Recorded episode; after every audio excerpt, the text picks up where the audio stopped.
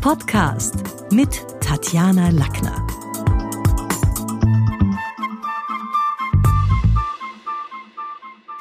Heute geht's um verbales Charisma. Und da habe ich ganz, ganz viele Zuschriften bekommen. Das scheint wirklich ein Thema zu sein, das viele interessiert. Und gerne beleuchte ich es auch mal ein bisschen. Was heißt verbales Charisma? Ähm, unsere Stimmung, unser Klang, unsere Modulation transportiert natürlich eine Menge der Rededuktus. Also die Art und Weise, wie jemand spricht ist auch was, was über die Persönlichkeit und den Charakter Auskunft gibt. Wohlfühlrhetoriker alleine schaffen noch keine Atmosphäre.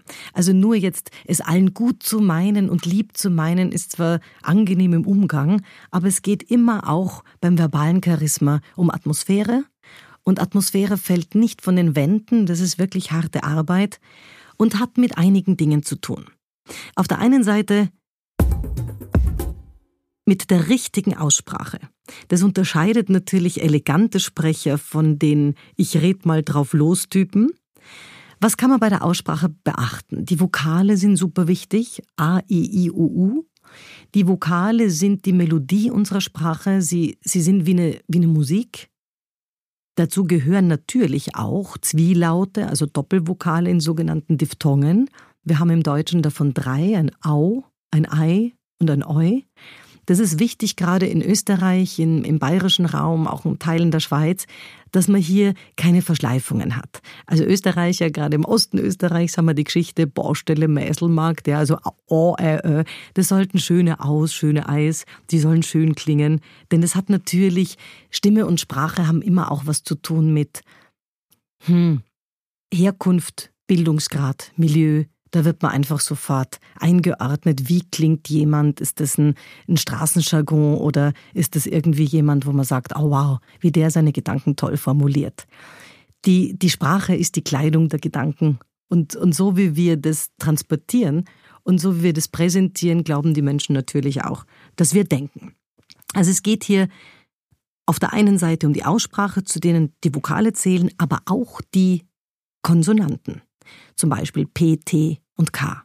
Die Konsonanten geben im Vergleich zu den Vokalen unserer Sprache die Struktur.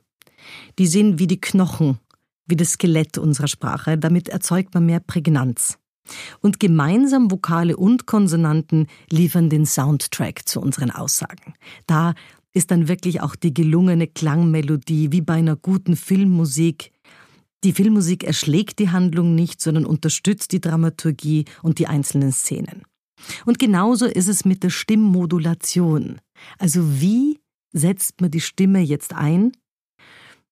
Da gibt es so ein bisschen den Kniff von Betonungsebenen, also unterschiedliche Betonungsbereiche. Wenn ich Sachen höher spreche, manche Worte höher, dann werden sie natürlich eher wahrgenommen. Also am besten machen wir ein Beispiel.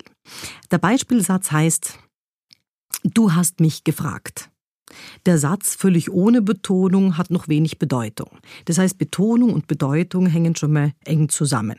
Wenn wir nämlich jetzt das Du betonen und herausstreichen, dann klingt das schon mal ganz anders und klingt nach dem, nach dem Motto, du hast mich gefragt, nicht umgekehrt, weißt du nicht mehr. Also dann ist es eine Sache von, okay, da bringt man was in Erinnerung. Wogegen, wenn man das mich betont beim Satz Du hast mich gefragt, dann klingt's fast wie so ein versteckter Vorwurf.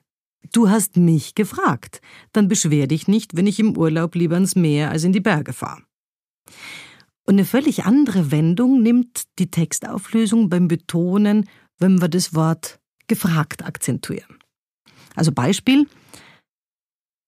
du hast mich gefragt und ich habe sofort Ja gesagt. Wir feiern bestimmt eine tolle Hochzeit. Also drei völlig unterschiedliche Betonungsmöglichkeiten bei ein und demselben Satz. Fazit? Sprechtechnik ist mehr als nur Ausspracheregeln büffeln. Die Agogik muss auch stimmen. Die Agogik ist die Lehre vom Tempo, die Lehre vom richtigen Tempo und der Nuancierung.